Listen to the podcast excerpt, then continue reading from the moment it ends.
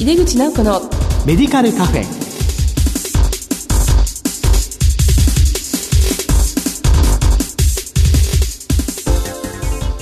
こんばんは。帝京平成大学薬学部の井出口直子です。井出口直子のメディカルカフェ。この番組は医療を取り巻く人々が集い語らい情報発信をする場です。毎日の食事は病気の予防や病気の改善進行予防術後のリハビリなどにおいてとても重要です食事療法では病気ごとに適切な食事があります。今月は医療と食について特集でお送りします。この後ゲストの登場です。お楽しみに。入れ口直子のメディカルカフェ。この番組は武田手羽の提供でお送りします。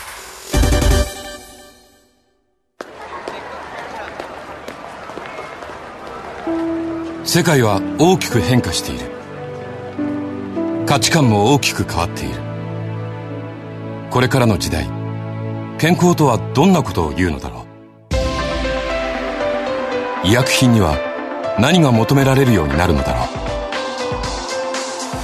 一人一人に寄り添いながら価値ある医薬品を届けたい。私たちは武田手羽です。帝京平成大学薬学部の井出口直子です。医療と食特集の1回目です。今回は食事療法とレシピ情報サービスと題してゲストにお話を伺います。今月のゲストをご紹介いたします。株式会社おいしい健康代表取締役社長野尻哲也さんです。どうぞよろしくお願いいたします。よろしくお願いします。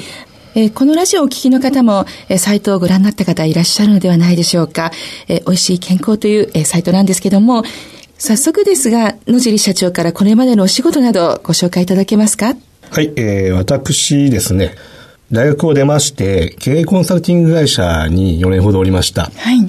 で、その後ですね、ベンチャーに2年ぐらいいまして、まあ、上場の準備とか、まあ、そういったウェブのビジネスですね、えー、手伝っていたんですけれども、まあ、いろんなちょっと縁がありまして、27歳の時に会社を作ることになりまして、はい、えー、そこからあの、アンバインドという会社を13年、えー、運営しておりました。で、そこでですね、えー、まあ、クックパッドの前の社長である秋田さんと知り合ってですね、えー、クックパッドがこれからレシピをもっと生活領域に広げていきたいと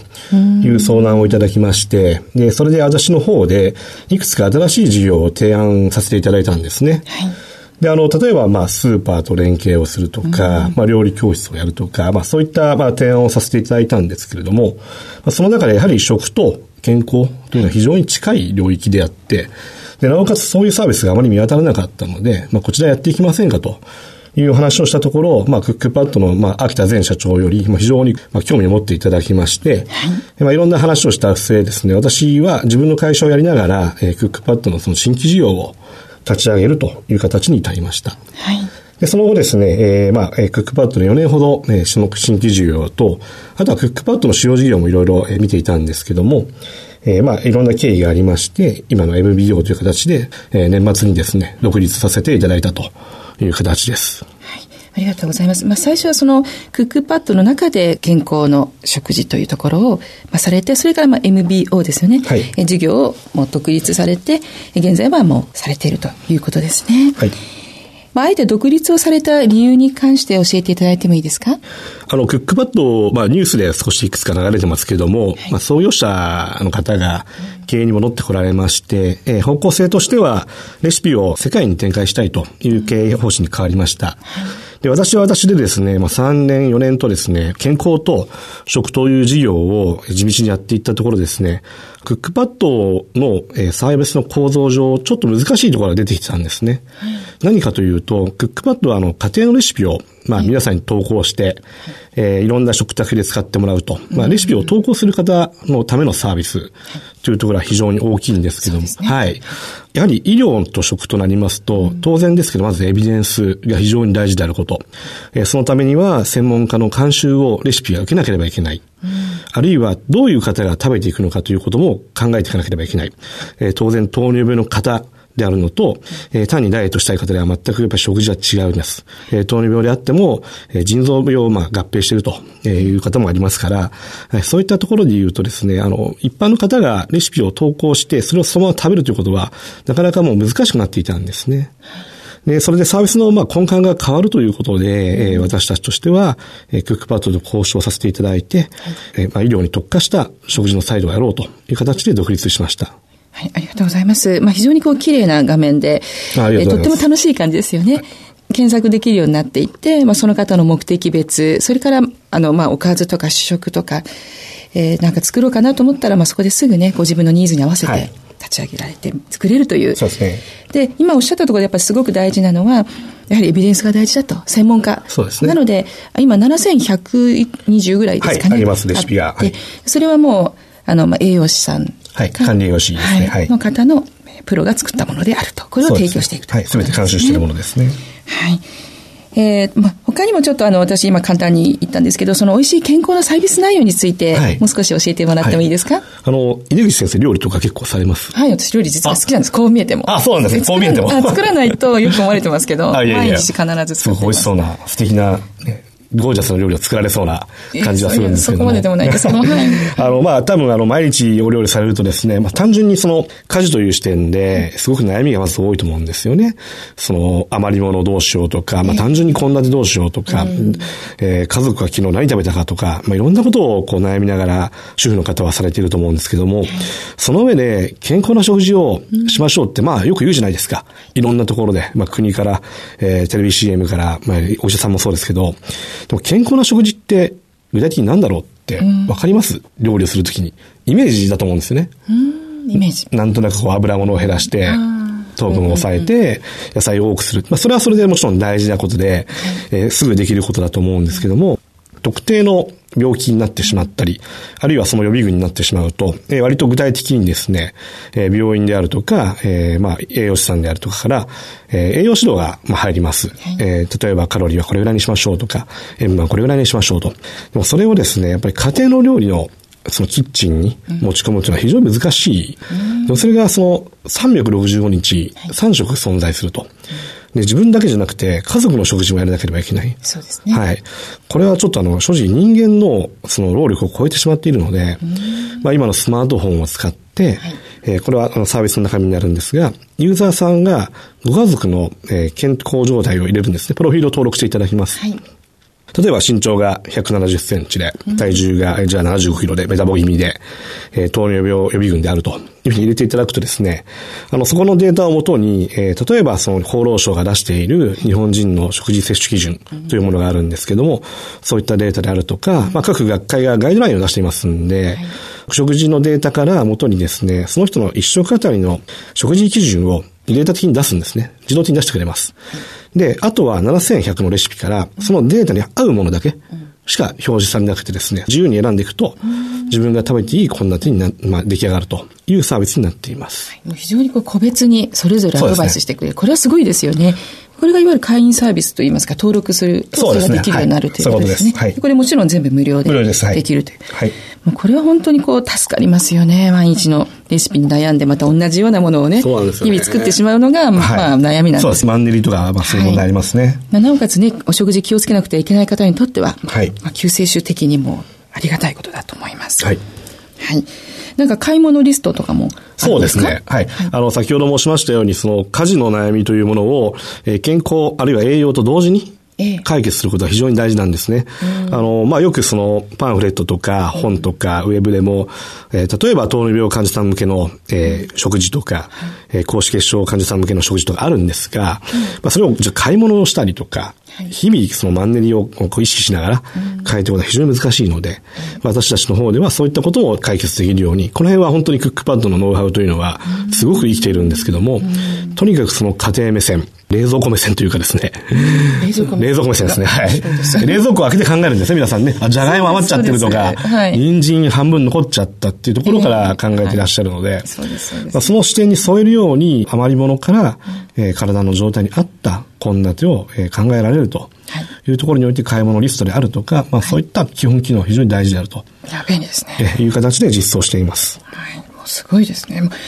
それでも様々な方が、まあ、これを使ってらっしゃると思うんですけども、はい、まあ、例えばこう、まあ、生活習慣病の方とかですよね。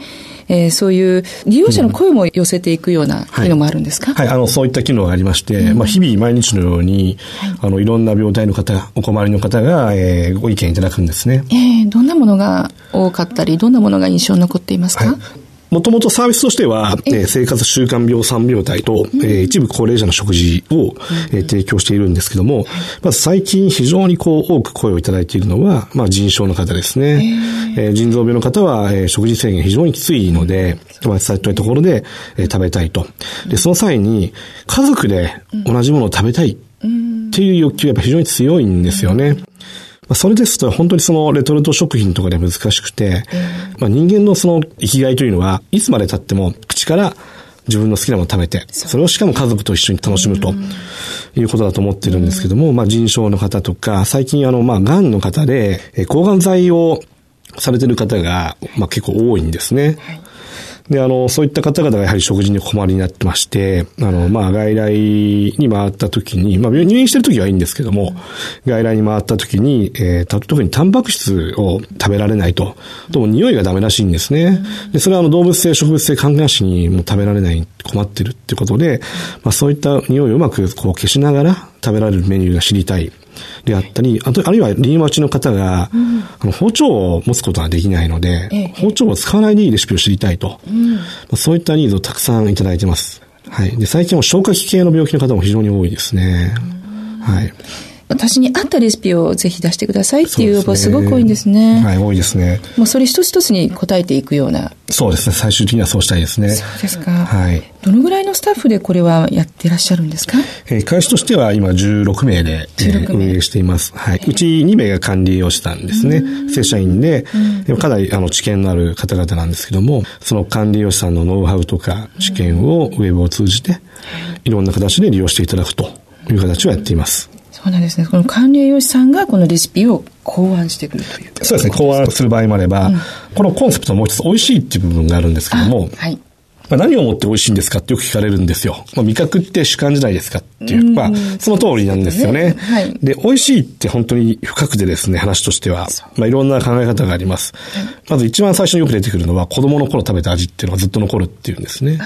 まあ、そういったものを食べていただきたいと思うんですけども、まあ、あの、家庭のその、我が家にしかない料理っていうものを、まあ、レシピとして監修するのは今はできてないんです。で、まあ、そこはその正直、あの、将来やりたいんですが、今は、まあ、クックパッドであるとか、例えばその有名な料理研究家さんであるとか、あるいは、えー、レシピの雑誌ですね。料理物雑誌で、えー、特に人気のあるレシピを、えー、借りてきまして、まあ、許諾していただいて、それを管理用士さんが、うん、えー、まあ、アレンジをするという仕組みをとっています。うんまあ、管理用士さんもいろんな方いらっしゃいますので、管理用士さんもどういうレシピがいいかっていうのを、だんだんやっぱ煮詰まってきちゃうんですね。そうですよね。はい。うん、まあ、そこで一般の方の知恵とか、料理研究家の方の知見を借りて、えー、美味しくて健康なものを作るということをしております。美味しいっていうのはすごくまあ重要ですよね。あ、もうこれ全てですね。はい。なんか我が家の味をこう再現するの、しかも健康にっていうのがあれなんですね、今後の。今後のゴールですね。はい、そうしたいですね。うん、あの、先ほどあの、野尻さんの、こう、仕事の今までの経緯なんかのお話も聞いたんですけども、うん、今もこう話をしてて、まあ、すごい情熱を持って取り組んでくださってるなと思ったんですが、まあ、ここにこう、野尻さんがこの仕事やっていこうっていう、何か動機みたいなものがあるんですか、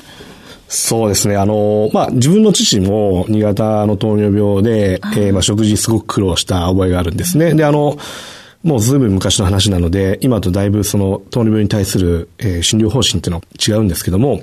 まあ、当時はあの、や入院をしてですね、まあ、とにかく食事とかお酒とか嗜好品、好きなものを断っていく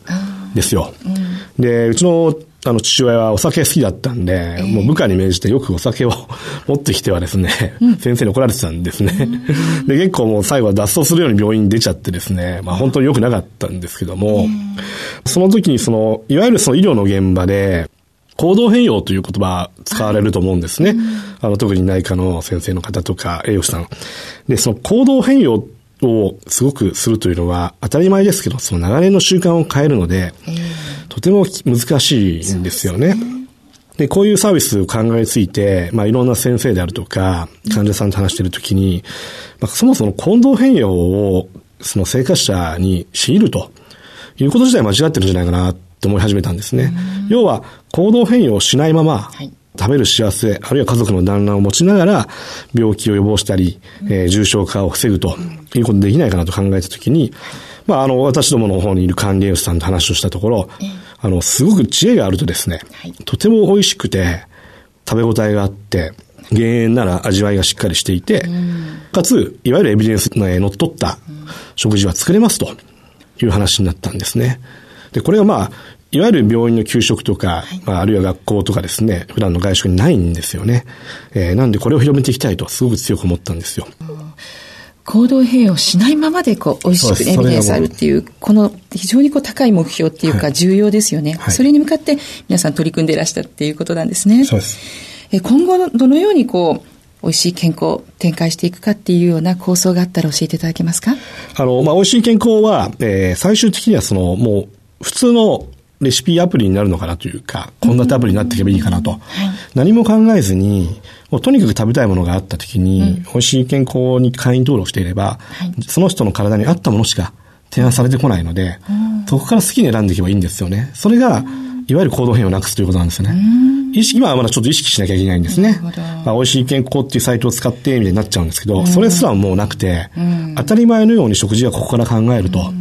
で、それは私どもが裏側でテクノロジーであるとか、うん、えー、モバイルであるとか、機械学習を使いながら、井出口先生のご家族であれば、井出口先生のご家族に合ったものだけがあると。でもちゃんとこれは選べたりとか、新しい料理をチャレンジしたりとか、うん、えー、家庭の味を試してみたりとか、うん、まあそういったことができる世界を作りたいなと思ってます。なるほど。そういえば、あの、メニューの中にはお酒のつまみに良さそうなものがいろいろあるんですけど、野地さんお酒はお好きなんですかお好きですね。でそれ以上甘いもの好きですね。甘いものもね、はい、甘いものも。で、あの、お父様の話が、まあ、お酒話出てきたんですけども、はい、このお酒とかのアドバイスとか、まあ、そういうところはどのような、こう、位置づけになってるんですか？お酒の方は一応今カバーできてないんで、うん、これからはちゃんとビール一杯飲んだら、うん、ご飯ちょっとこう調整しましょうという提案をしていきたいなとは思ってるんですね。はい。それも個別性になそうです。個別パーソナライズをしていくという感じですね。はいありがとうございました。えまだまだちょっとたくさんお聞きしたいなって、え思ってしまいます。えというわけで、医療と食特集の1回目。今回は食事療法とレシピ情報サービスと題してゲストにお話を伺いました。